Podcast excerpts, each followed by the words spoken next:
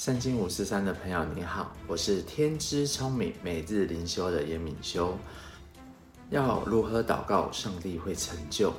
要如何知道自己的未来？这次的关键啊，有三个祝福：一、远离不洁，分别为圣；二、来到主前领受祝福；三、献上礼物，赐下平安。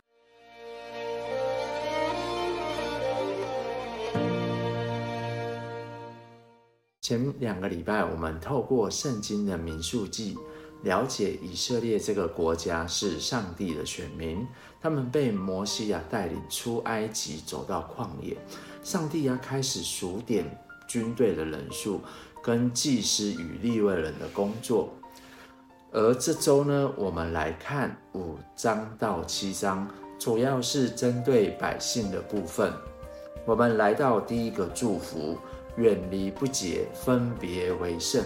在旧约时代啊，以色列人在旷野行走，都是住在帐篷里。但是上帝要与人同住，但是上帝是圣洁、毫无罪恶与公平公正的。所以，若是人在婚姻、道德、宗教或生病或卫生不洁的人，必须住在营外，只等到。洁净，并做了洁净之礼，才能回到营中。这个在摩西写的立位记啊，有详细的说明。而民数记五章也是探讨不洁净的情况，包含啊患这个呃麻风病啊、皮肤病、漏症、分泌物啊从身上啊流出来、体内流出来、接触尸体的人。应出营区，以维护营区的干净与圣洁。另一方面，若有人对别人不忠，犯罪得罪人，他应承认错误，赔偿所欠的全数，并加上五分之一。意思就是偷一百元要还一百二十元。后半段也讲述，如果丈夫疑心太太不忠啊，或通奸，可将太太带到祭司面前。妻子若发誓，祭司用苦水做咒诅的方式。若妻子无辜，不受伤害；但若是真的，则会引起疼痛。这是一种审判妻子不忠的方式，借此确定婚姻的纯洁。所以有时我们可以看见。欧洲各国在接触难民时，要先划定难民区，因为不同的人进到本国会有语言、法律、民俗、宗教、卫生许多的问题。但圣洁是上帝的旨意，上帝教我们本不是要我们沾染污秽，乃是要我们成为圣洁。就像孩子每次弄脏了外表，都要去洗澡。所以内心或是生活的污秽，更是需要注意的。第二个祝福来到主前领受祝福，民数记六章讲到一个特别的许愿，拿细耳人是许愿离俗归耶和华的人，希伯来文是 Nasa，意思就是归主的，消极的意思。是要离俗归耶和华，积极的意思是在对付一切玷污和经过贞洁的试验，能将自己分别归耶和华为圣。这个期间呢，不喝酒、葡萄汁和剃头，不可以挨近尸体，并在离俗的一切日子归耶和华为圣。以色列人啊，有些不是利未族的人，或者说她是女生，但因着啊拿细耳人的愿，上帝开了一个恩典的门，给他所有的百姓一个平等的机会，能借着许愿成为拿细耳人，将自己分别归给上帝，做战士、士师，如但族的参孙，或做祭司、先知，如以法莲族的。撒摩尔，我自己也因着在基督之家参加近身学坊，为主当兵，有点像是灵粮堂的生命培训学院，在教会的牧师和传道的栽培与同心祷告，常常来到主的面前，才确定要做牧师。所以，如果你的教会有这样的培训方法，真的不要错过机会，因为会带你来到主前，领受祝福，进到上帝永远的计划与心意里。第六章最后有一个大祭司的祷告。耶和华晓諭摩西说：“你告诉亚伦和他的儿子说，你们要这样为以色列人祝福说：愿耶和华赐福给你，保护你；愿耶和华使他的脸光照你，赐恩给你；愿耶和华向你两脸，赐你平安。他们要如此奉我的名为以色列人祝福，我也要。”赐福给他们。在新冠疫情时，有一首歌叫《祝福》，它被许多国家的教会翻唱，就是用这段经文，希望上帝在全世界赐下医治与恩典。第三个祝福是献上礼物，赐下平安。在第七章，我们看到十二支派的首领献上许多的礼物给上帝。并且有盛大的庆祝，他们奉献圣木与器具。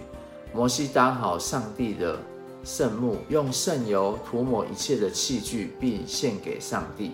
各支族的首领奉献礼物，包括六台车和十二只公牛。车与牛交给利未人，交给而分配给格顺和米拉利的子孙，因为他们会。帮会幕的柱子或帐篷，哥辖的子孙啊，因为要抬圣物啊、约柜啊、金灯台，所以只能用肩膀啊、用手来扛抬。礼物的内容总数十二个银盘和银碗，重二十七公斤；十二个金碟子，重一百三十二公斤；十二只公羊、公绵羊、小公羊做燔祭；十二只公山羊做赎罪祭。二十四只公牛，六十只公绵羊，六十只公山羊，六十只小公羊做平安祭，可以说是非常非常大的丰盛和丰富的典礼，如同当古早皇帝遇到天灾、地震、瘟疫就会祭天，所以北京啊有一个天坛。然而摩西进入会幕时，听见上帝。从约柜、上帝的宝座对他说话。以色列各族长奉献的礼物，代表整个以色列的团结和敬拜，代表对上帝的尊敬。而上帝对摩西说话，也代表上帝与他们同在，赐下平安。献礼物除了表示感恩以外，另外一方面，我们也当这样接待在我们中间的牧者。其实这些在新约后，耶稣基督代表了一切。耶稣的名字就是把我的百姓从罪恶中救出来。他医治了许多的病人，和救出要被石头打死的淫妇，也带领十二个门徒传道、医病赶鬼。他是上帝的儿子，不享受天上的荣耀和圣洁，而是与地上污秽的人同住。现在他复活回到天上，也留下圣灵居住在我们的心里。最近看了真情部落格顾廷宇的故事，他的妈妈是偷偷生下他。刚开始他还无法认同自己是私生女的身份。最叛逆的阶段呢，妈妈再婚，和父亲与继父的关系关系都很紧张，都用三字经来对骂。最终，他决定离家靠自己。国小时被学校的恶霸啊霸凌，后来国中交男友，一起吸毒卖毒。虽然进女子监狱关两个月，看到这个狱友啊毒瘾发作，决定做好人。但出来后还遭遇男朋友劈腿，认为没有人可以信任，一气之下。做传播妹，一天最高可以赚十几万，但是仍然不快乐。后来又再次碰毒，之后发现自己常常啊手麻啊，喘不过去，去给医生检查，发现是忧郁症。虽然有一段论及婚嫁的感情，但是他却选择逃婚。有一天卖药的药头也是他的学长，跟他说：“我信耶稣了，所以不能卖毒品给你。”他觉得很奇怪，所以与阿姨啊去教会。一开始被教会的诗歌吸引，大哭，知道自己不能再吸毒，要悔改。但是第一年啊，都还是有在吸毒。白天去到教会。得到爱，得到胜利，很有力量。但回到房间又忍不住的吸毒。教会知道，也一直为他祷告，依然爱他，支持他。有一次去到一个特会，有一段经文在诗篇三十二篇七节：“你是我藏身之处，你必保佑我脱离苦难，以得救的乐歌四面环绕我。”后来他就真正得到天父的爱，成功的戒毒。然后他回去读完高中，与妈妈的关系变得好，也找到自己的亲生父亲。发现上帝真的是奇妙。本来以前是传播妹，现在是传道人。以前带人吸毒，现在带人信耶稣。最后，我来为你祝福，亲爱的天父爸爸。过去我们都有不洁的时候，但是因着十字架，耶稣流出的血洗去我们的罪恶。过去我也不认识你，也因着你的儿子耶稣基督，可以来到你的面前领受祝福。也求主让我学习耶稣献上自己。让人与上帝，或是人与人中间赐下平安与和平。